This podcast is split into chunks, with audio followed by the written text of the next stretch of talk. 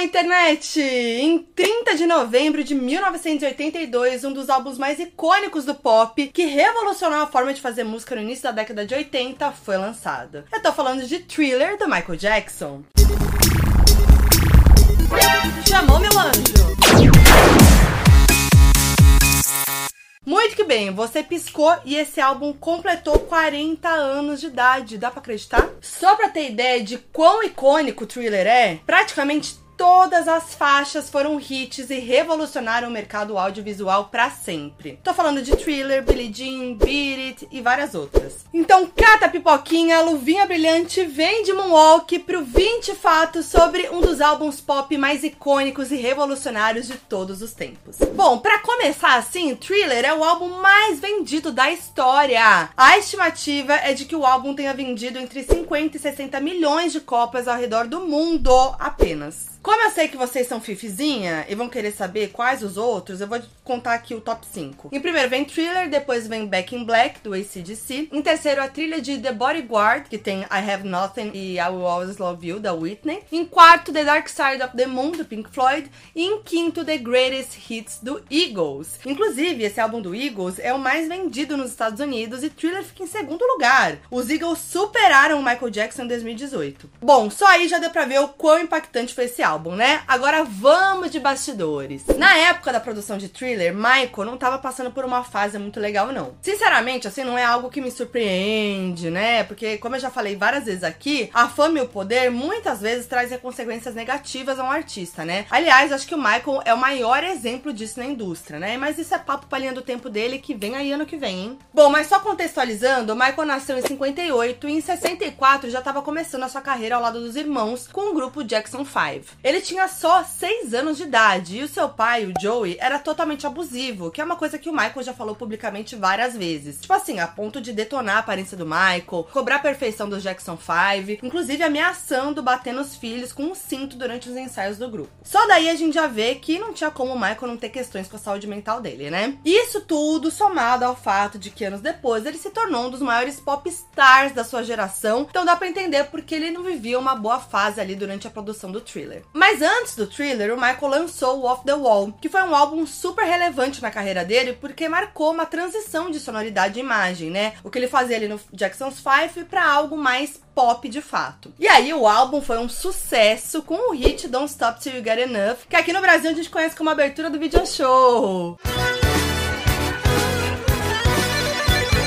Também tem Rock With You e vários outros hits. E aí foi realmente uma virada de chave ali pra carreira do Michael. E eu trouxe isso só para ilustrar o momento que ele tava, né? Então agora vamos falar do Thriller. Numa entrevista feita em 81, dois anos depois do Off the Wall e um ano antes do Thriller, o jornalista Robert Hilburn, que acompanhou Michael durante toda a sua carreira, perguntou por que Michael ainda morava com os pais e não sozinho, assim como seus irmãos. Aí o Michael disse o seguinte, eu vou até ler as aspas dele aqui. Ah, não, acho que morreria sozinho. Eu ficaria tão sozinho, mesmo em casa, estou sozinho. Eu sento no meu quarto e às vezes choro. É tão difícil fazer amigos e há algumas coisas sobre as quais você não pode falar com seus pais ou família. Às vezes ando pela vizinhança à noite, apenas esperando encontrar alguém com quem conversar, mas acabo voltando para casa. Ah, é muito triste. É algo que faz a gente refletir mesmo, assim, porque o Michael tinha dinheiro, sucesso, fama, poder e mesmo assim se sentia sozinho. É um clássico aí de quem é muito famoso. Além disso, o Off the Wall foi um disco que frustrou. Michael. Em entrevista à revista Ebony em 2007, Michael falou um pouco sobre o momento de transição de Off the Wall para Thriller. Ele disse que mesmo Off the Wall sendo um sucesso, ele não ficou feliz com o resultado porque ele queria colocar mais da sua alma e coração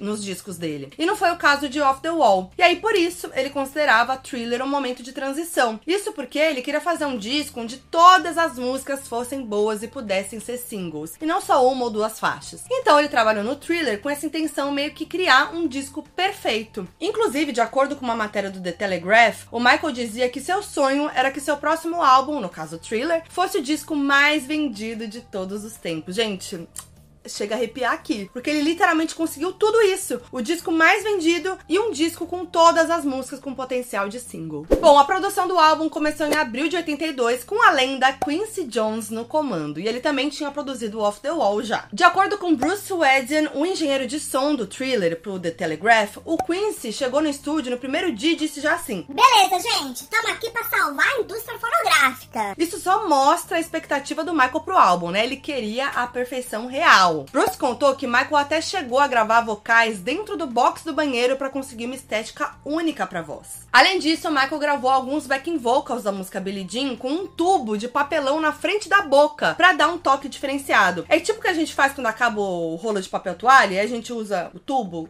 de microfone. Ah, e esse Michael, muito gente com a gente. Mas a diferença é que esse tubo tinha 1,80m de comprimento. E segundo Brian Banks, que ficou responsável pelos sintetizadores do álbum, o Michael não interagia muito com os músicos, ele ficava mais na dele, mas sempre ali por perto, geralmente ensaiando passos de dança no estúdio. O guitarrista do disco contou em entrevista a Rolling Stone que o sinal era quando o Michael tava dançando, porque aí eles sabiam que estavam tocando direito. Inclusive, Michael escreveu quatro das nove músicas do álbum.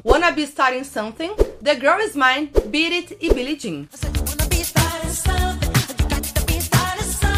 E ele não usava papel e caneta para escrever, não. Ele gravava a voz num gravador e decorava a melodia ouvindo a demo várias vezes. Nas músicas que foram escritas por outras pessoas, inclusive, é a mesma coisa. Ele escutava e gravava de cabeça. Gênio. Aí você pensa, né? Michael todo exigente, virginiano, organizado. Você deve achar que o look que ele usou na capa do álbum foi minuciosamente pensado, né? Pois muito que não. De acordo com a Marie Claire, o fotógrafo do Michael contratou a melhor stylist para fazer o ensaio de capa, mas o Michael não curtiu nenhum look. Foi então que ele olhou pro fotógrafo e disse: Tem algum terno nesse estilo aí que você tá usando? E é isso mesmo, gente. O fotógrafo trocou de roupa com o Michael e o look que ele usou na capa do álbum era a roupa que o fotógrafo estava usando no dia do ensaio. Um terno branco Hugo Boss, bem chique. E olha só, em 2018 a Hugo Boss lançou 100 ternos iguais aos que o Michael usou na capa e vendeu cada um por 1.195 dólares. Olha, um feat que quase rolou no álbum Thriller foi de Michael com Fred Mercury apenas. Michael era muito fã do Queen e ia a vários shows, o que acabou gerando uma aproximação entre ele e o Fred. Um dia, Michael sugeriu fazer algo juntos e o Fred topou. Aí, numa entrevista à BBC, o Fred contou que ele e o Michael chegaram a trabalhar em umas três ou quatro demos juntas na época em que o Michael estava trabalhando no Thriller. E, infelizmente, nenhuma dessas músicas foi finalizada na época por conta da agenda do Fred, que estava ali muito corrido com o sucesso do Queen. Uma pena, mas pelo menos em 2014 a coletânea Queen Forever trouxe a faixa There's Must Be More More to Life Than This, uma dessas parcerias não finalizadas de Michael e Fred.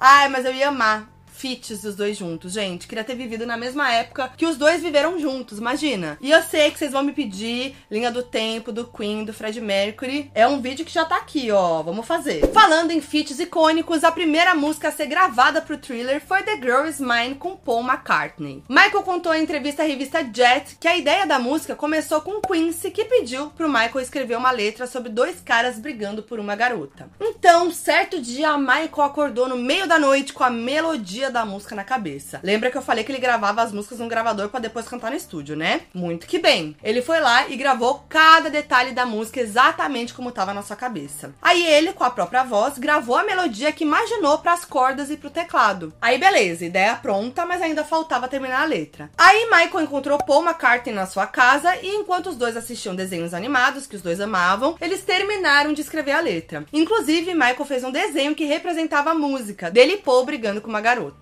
E esse também foi o primeiro single do álbum que saiu antes do álbum ser lançado. Because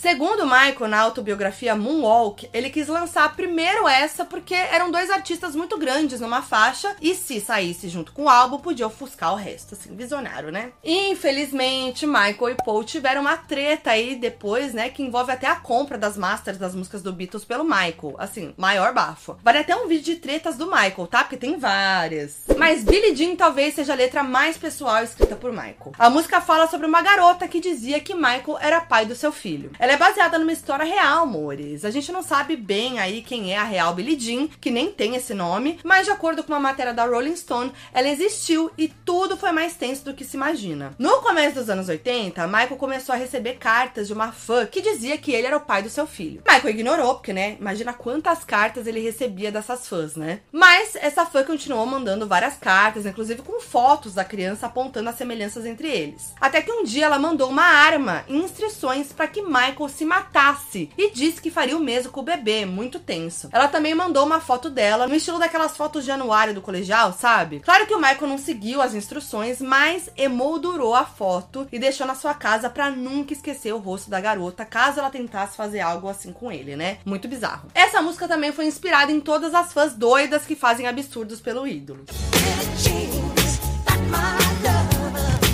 Mas eu não sei vocês, mas eu prefiro acreditar que essa música é para ser uma pista para a teoria de que Bruno Mars é o filho de Michael Jackson com Billie Jean. Quem lembra dessa teoria? Já até fiz um vídeo aqui no canal. Mas papo sério aqui, essa música quase não entrou no álbum. Isso porque o Quincy Jones, que era o produtor do álbum, não gostava da música. Além disso, ele achava a intro da música longa demais e sugeriu que cortassem, mas o Michael dizia que aquilo era o que fazia a música especial e era a intro que fazia ele querer dançar. Aí, Quincy foi convencido, mas queria mudar o nome para Not My Lover, já que Billie Jean King era uma tenista muito famosa. Ele tinha medo que achassem que ela era a Billie Jean da música. Como a gente sabe, a música foi lançada do jeitinho que Michael queria e se tornou uma das músicas mais icônicas do pop. E ele sabia que a música era hit, tá? Numa entrevista, Michael contou que enquanto estava escrevendo, sabia que tinha uma música incrível em mãos. Gente, imagina um mundo onde Billie Jean não existisse. Que triste. Aliás, quase que essa música mata o Michael Jackson literalmente, tá? Em entrevista à revista Blender, Michael contou que antes de lançar o álbum, tava ouvindo a, a demo ali de Billie Jean no carro, tranquilo, suave. Ele tava curtindo tanto a vibe da música que não percebeu que simplesmente o carro tava pegando fogo, o auge. E ele só se tocou disso quando um cara de moto avisou. O Michael contou que a parte de baixo do seu Rolls Royce tava pegando fogo fogo e que o cara da moto provavelmente salvou a sua vida. Agora, por que do nada o carro pegou fogo?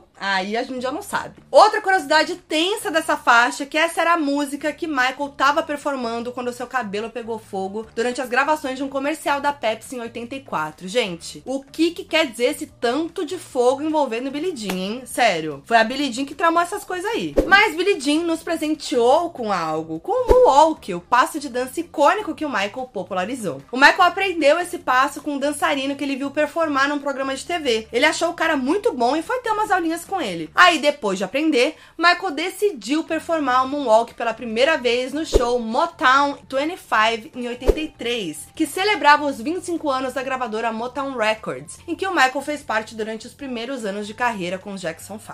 Aí o Michael usou esse passo enquanto performava Billie Jean.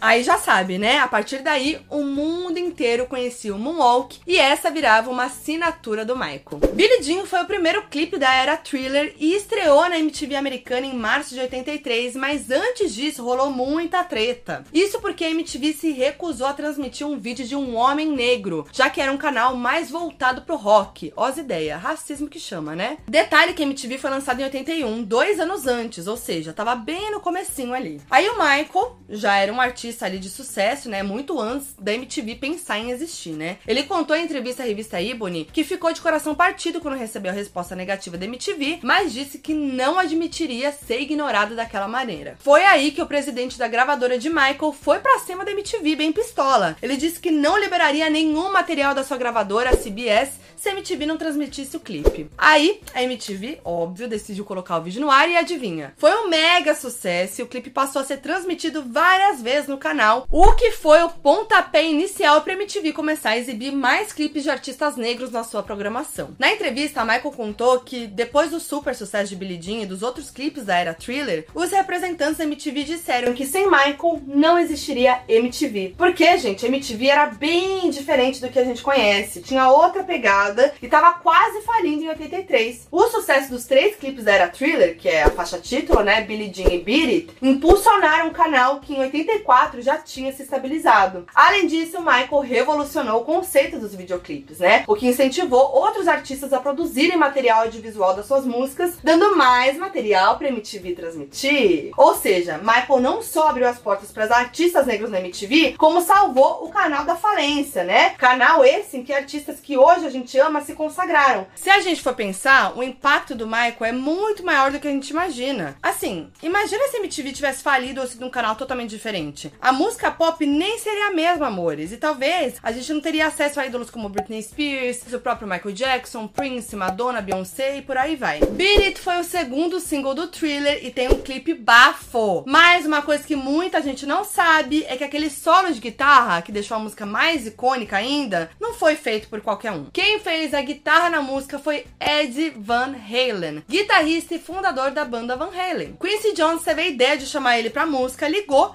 e Ed pensou que era trote e desligou várias vezes na cara do Quincy. Até que ele se deu por convencido e aceitou, claro. Ele ficou tão honrado que nem cobrou, segundo o próprio disse mesmo. Ele fez um favor. Tanto que ele nem tá nos créditos. Por isso muita gente nem sabe dessa informação. Vocês sabiam? Aliás, a última música gravada pro thriller foi Beat It. Michael e seus produtores ficaram trabalhando até as 9 da manhã do dia seguinte para finalizar a faixa. O Quincy levou o Michael para casa, colocou ele na cama, cobriu ele com um cobertorzinho. Isso para que ao meio-dia dia eles estivessem ali de volta no estúdio para ouvir as masters. O pior é que quando eles ouviram o álbum masterizado pela primeira vez, eles não curtiram o resultado e faltando oito dias para entregar o álbum para gravadora, eles decidiram remasterizar todas as músicas, menos The Girl Is Mine que já tinha sido lançada. Não, gente, o auge, eles retrabalharam uma música por dia até a data de entrega. Os perrengues da produção musical, né? Agora eu sei que vocês querem saber sobre Thriller, que arrisco dizer, né? São a música e o clipe mais icônicos da história do pop. Mas antes da gente falar do clipe, vamos falar dos bafos dos bastidores da música. Thriller não foi escrita por Michael, mas por Rod Temperton, parceiro de composição de Michael nesse álbum e no Off the Wall. Segundo Rob, em entrevista ao The Telegraph, a música se chamaria Starlight. Gente, Starlight não é uma música do, do The Weeknd? Não sei, tem uma cara de música do The Weeknd. Mas como ela se tornou thriller? Muito que bem, Quincy Jones deu uma missão para Rob: apresentar ideias de nomes para o álbum, já que foi Rob que sugeriu o nome do álbum anterior, Off the Wall. Ele foi pro hotel e ficou refletindo sobre possíveis nomes, até que chegou no título Midnight Man, ou Homem da Meia-Noite. Rob acordou no outro dia e a palavra thriller simplesmente veio na cabeça dele e ele pensou: Esse é o nome do álbum. Ele contou que na hora conseguiu visualizar esse título no topo das paradas da Billboard e viu muito muito potencial de merchandising com a palavra thriller. Aí pronto, a faixa Starlight virou thriller, assim como o nome do disco. E um dos elementos mais icônicos de thriller é a voz de narrador no final, que traz aquela vibe bem filme de terror, né? Darkness falls across the land. A voz é de Vincent Price, ator e dublador que fez filmes de terror e era destaque no gênero. A ideia de chamar ele veio, claro, de Quincy. Sua esposa da época, Peg Lipton, conhecia o Vincent e fez a ponte ali entre os dois. Aí Vincent topou e cobrou mil dólares para fazer a narração. A ideia era que ele fizesse algo mais freestyle ali, mas Quincy ligou pro compositor de thriller, o Rob, na noite anterior para pedir que ele escrevesse ali alguma coisa pro Vincent se narrar. Aí Vincent gravou tudo em dois takes e arrasou. Mas depois do mega sucesso da música e do álbum, Vincent ligou pra produção e disse: Olha aqui, escuta aqui, o garoto fez o álbum mais bem sucedido de todos os tempos. Eu só ganhei mil dólares, tô putaço. Será que deram mais dinheiro pra ele depois? Fica o questionamento. Bom, agora vamos para ele, o clipe de Thriller. Gente, esse clipe é tão icônico e memorável que dá pra fazer um FBI só sobre ele. Thriller foi inspirado em filmes de terror, obviamente, tem várias refs a clássicos do gênero ali, como A Noite dos Mortos-Vivos e O Fantasma da Ópera. Ele foi o terceiro e último da era Thriller, depois de Billie Jean e Beat It, e foi lançado em dezembro de 83, um ano após o álbum. Ano esse em que o álbum alcançou o sucesso absurdo que alcançou. É muito louco pensar que o clipe mais memorável, que impulsionou ainda mais as vendas, se tornou uma maior hit do disco foi o último a ser lançado. Isso é que é uma era bem trabalhada, amores. Mas essa foi uma estratégia do Michael, tá? Acredite ou não. Segundo a Vanity Fair, em junho de 83, depois de quatro meses consecutivos em primeiro lugar na parada Billboard, o álbum Thriller saiu do topo, sendo substituído pela trilha sonora do filme Flashdance. Depois, em julho, voltou ao topo e logo foi substituído pelo álbum Synchronicity do The Police. Michael ficou muito chateado com isso, porque já deu pra ver, né, que ele era bem ambicioso. E essa era, apesar de ter rendido ótimos frutos pro Michael, também fez ele ficar obcecado por números e vendas. Quanto mais tem, mais ficou obcecado, né? A matéria da Vanity Fair, que recria os passos da gravação de Thriller, traz depoimentos de pessoas que conviviam com Michael, que contaram que depois do sucesso do álbum, uma chave virou na cabeça dele e de repente a música não era mais a única coisa que ele pensava. Ele amava estar tá no topo. E foi dessa insatisfação do Michael que veio a ideia de fazer o clipe de Thriller. A ideia era fazer só dois clipes, mas com esse probleminha aí do álbum ter deixado o número um depois de quatro meses seguidos, eles precisaram pensar numa estratégia. Aí veio a ideia de fazer um clipe da faixa título. Gente, isso é tão óbvio hoje, né? Quando o artista quer impulsionar ainda mais a música, ele faz clipe. Ou faz dancinha, né? No TikTok, kkk.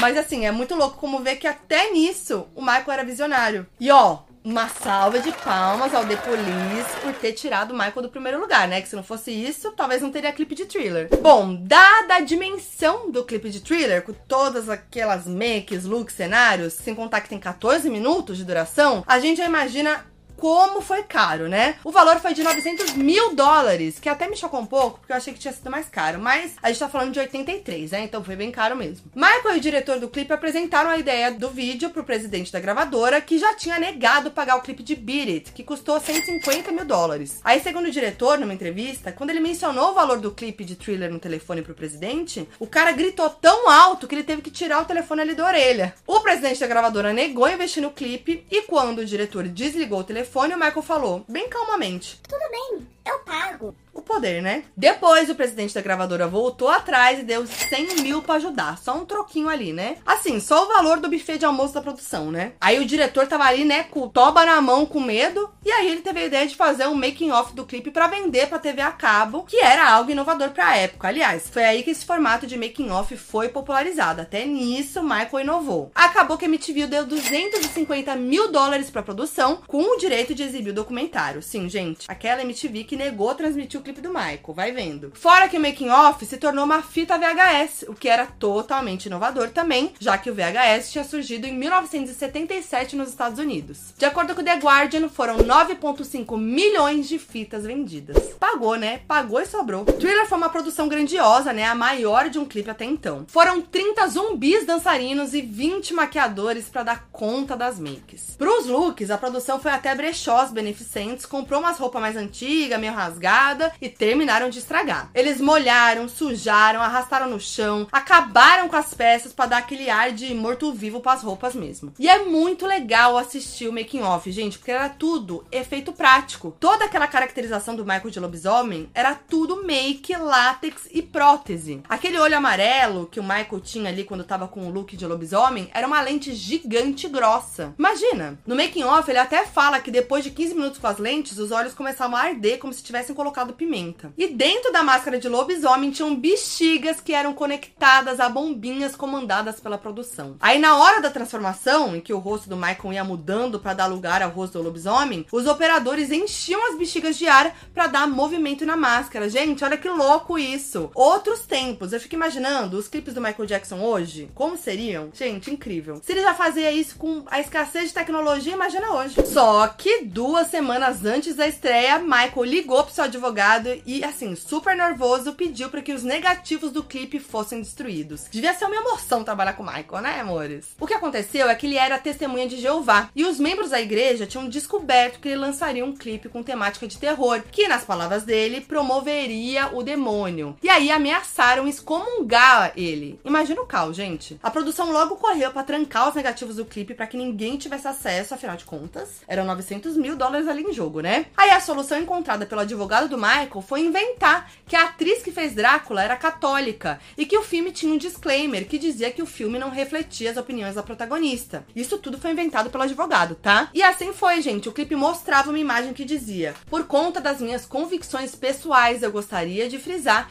que esse filme não reflete a crença no oculto. Michael Jackson. Gente, eu amo que foi uma mentirinha que colou e eles meteram essa, esse disclaimer aí no vídeo. Claro que um clipe bafo desse tinha que ter uma pré-estreia à altura, né, amores? Michael quis fazer um eventão e chamou seus amigos Quem? Diana Ross, Prince, Ed Murphy, uma galerinha assim bem tranquila. O clipe foi exibido e, segundo a Vanity Fair, o povo aplaudiu de pé, chorou, gritou, foi o auge, ficaram pedindo bis. De novo, de novo. Até que o Ed Murphy em si gritou: Mostra essa porra de novo. Aí sim eles exibiram o clipe de novo. Eu amei essa história. Agora corta pra 2022. Em 18 de novembro foi lançado o Thriller 40, edição especial de 40 anos do álbum. São 34 faixas entre as originais, remix e demos. Inclusive a demo original de Thriller, chamada Starlight, que eu comentei aqui, tá lá, entre outras demos e descartes do álbum. Os clipes da era também foram remasterizados e agora estão em 4K no YouTube, um sonho. Além disso, gente, um documentário sobre o álbum está sendo preparado para ser exibido em 30 de novembro em várias partes do mundo. Só que, de acordo com o site do Michael, vai ser exibido apenas uma vez. Mas sério, eu espero que soltem logo pra gente conseguir ver. Porque imagina a guerra que vai ser para conseguir nesse cinema, gente. Uma vez só, muito pouco, né? Mas espero que liberem depois pra gente assistir, porque esse documentário vai ser incrível. O que, que vocês acharam desse vídeo? Vocês sabiam de todas essas curiosidades? Você aí conhecia já o álbum Thriller? Me conta aí, deixa seu comentário, bora comemorar esses 40 anos desse álbum icônico e revolucionário. Se você curtiu, deixe seu like, compartilha pra geral que ama o Michael, que ama música, que ama Thriller, que só gosta de cultura pop, porque todo mundo tem que saber mais sobre esse álbum. Lembrando que esse conteúdo tá disponível no meu canal de YouTube e também no meu podcast Foquinha FBI, distribuído gratuitamente em todas as plataformas de áudio. Então, segue lá, dá sua nota 5 estrelas lá no meu podcast e também se inscreve no meu canal de YouTube. E eu vejo vocês no próximo. É nóis! Thriller! Thriller! Eu!